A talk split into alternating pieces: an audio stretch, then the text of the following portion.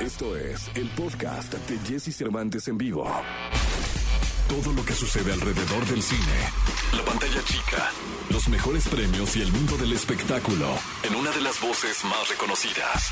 Hugo Corona en Jesse Cervantes en vivo.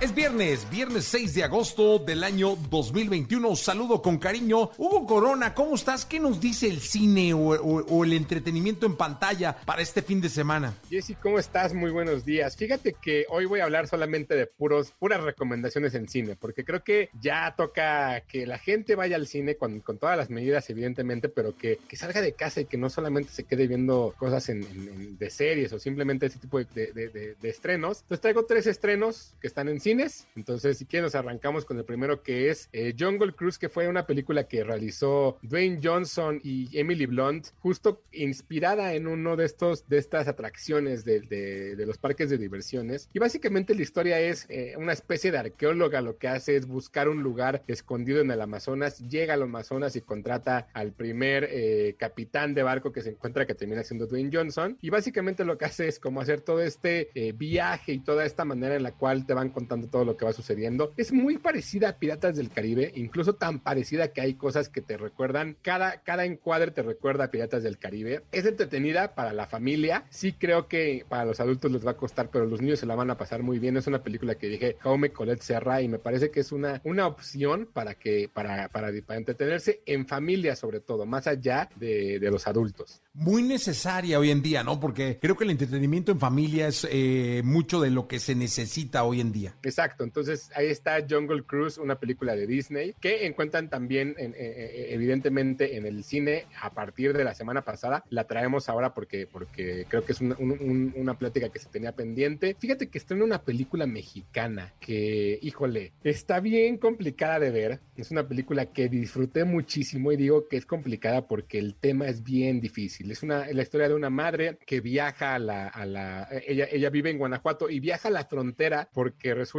que parece ser que su hijo fue asesinado por el narcotráfico. Entonces ella quiere encontrar a su hijo. Es lo único que le importa, es lo único que le interesa. Si está vivo o está muerto ya es otra cosa. La película es una película dirigida por Fernanda Valadez y que hizo mucho ruido en festivales en cine en 2020, ganó algunos premios en el Festival Internacional de Cine de Morelia y lo que sucede con esta película es que es eso, es una película que te mantiene en el asiento todo el tiempo pensando qué sucedió, qué le pasó al niño, qué va a hacer la madre, ahora contra qué se va a enfrentar.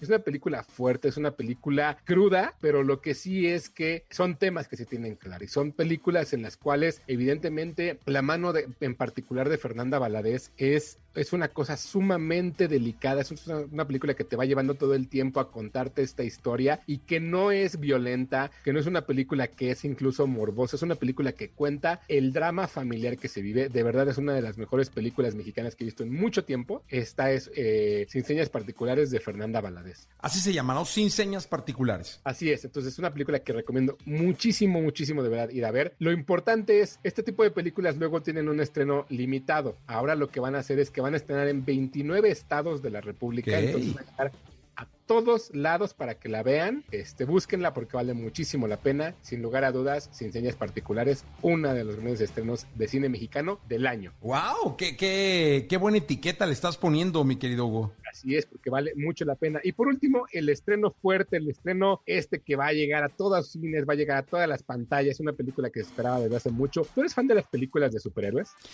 Eh, depende, de Iron Man sí, de Spider-Man también, los demás sí como que me valen gorro. Ok, te voy a Batman, recomendar- Batman un poco. Batman, ok, te voy a recomendar esta película que se llama The Suicide Squad, que es una película nueva con algunos personajes nuevos, pero que tiene la característica de que es la, una película dirigida por James Gunn, quien hizo Guardianes de la Galaxia. ¿De qué se trata? Es un grupo de personajes ultra villanos de la marca DC que lo que tienen que hacer es ir a rescatar un pueblo en Argentina y que no importa si regresan o no, porque están locos, entonces si se mueren no pasa nada. Es una película que habla, habla, habla mucho de esta camaradería dentro de los personajes, es una película que está muy entretenida, está muy bien hecha. La, la- la película anterior de Suicide Squad eh, tuvo muchas críticas porque parecía que estaba muy mal hecha, estaba muy mal cortada. Esta de verdad creo que vale mucho la pena, es muy entretenida, le da un refresco a los a las películas de superhéroes porque no se trata de superhéroes, se trata de los villanos. Entonces creo que es una película que justo tiene ese humor muy particular de los villanos. Vale mucho la pena. John Cena, Idris Elba, eh, Jay Courtney, Joe Killenman, también está por ahí Margot Robbie, entonces la verdad es que vale mucho la pena y eh, hay un personaje que es un tiburón, que la voz la hace Sylvester Stallone. Oye, Margot Robbie que fue estrella de la pasada entrega, ¿no? Exacto, fue la gran, la, la, gran, la gran estrella de la pasada y después salió la película de Harley Quinn. Entonces, esta película creo que vale mucho la pena, es muy entretenida para todos los fans, no es para niños, está muy violenta, así que esta sí es para la familia, vayan a verla con sus reservas de que va a estar violenta. Oye, la voy a ver, ¿eh?